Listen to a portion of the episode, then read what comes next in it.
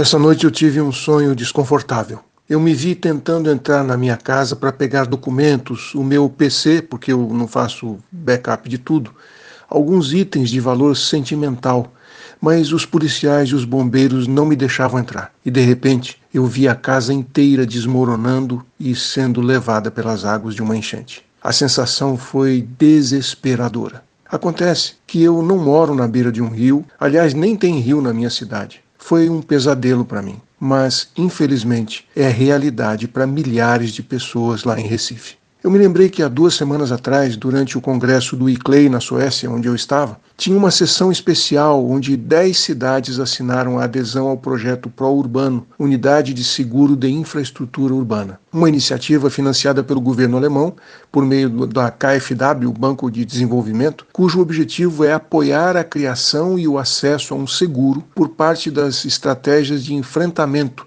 de riscos a desastres climáticos. O projeto é parte da Parceria Global de Seguros para a Resiliência e apoia os governos municipais na proteção de infraestrutura urbana crítica e populações vulneráveis contra desastres naturais causados por eventos climáticos extremos. Até aquele momento daquela solenidade ali, eu não sabia que Recife está ranqueada como a 16ª cidade mais vulnerável do mundo aos efeitos das mudanças climáticas. Isso segundo o IPCC, que é o painel intergovernamental de mudanças climáticas. E foi a primeira cidade da América Latina a participar desse projeto, na criação desse seguro contra esse problema tão grave. O evento contou com a presença da vice-prefeita de Recife, a Isabela Roldão, e ela disse o seguinte: O sentimento é de gratidão por ter sido escolhida conscientemente. Ao mesmo tempo, dói no coração saber que Recife não foi escolhida por acaso. Somos extremamente vulneráveis às mudanças climáticas e isso não pode ficar de fora do nosso foco. Os impactos das mudanças climáticas têm gênero, cor e classe e precisamos tomar ações importantes para garantir danos mínimos às pessoas.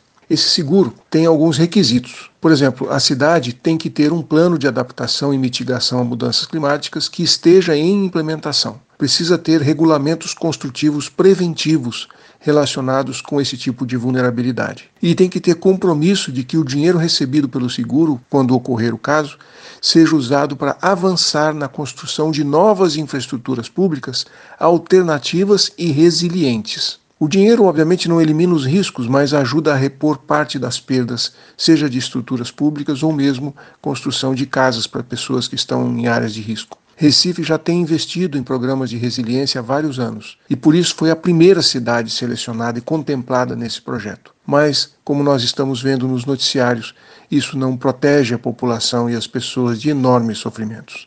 É preciso que mais gestores tenham vontade política, coragem e também recursos para implementar um movimento de relocação de pessoas, de comunidades inteiras que vivem em áreas de riscos em todas as cidades. Para mim foi um pesadelo, mas eu acordei e estava tudo bem. Foi um susto.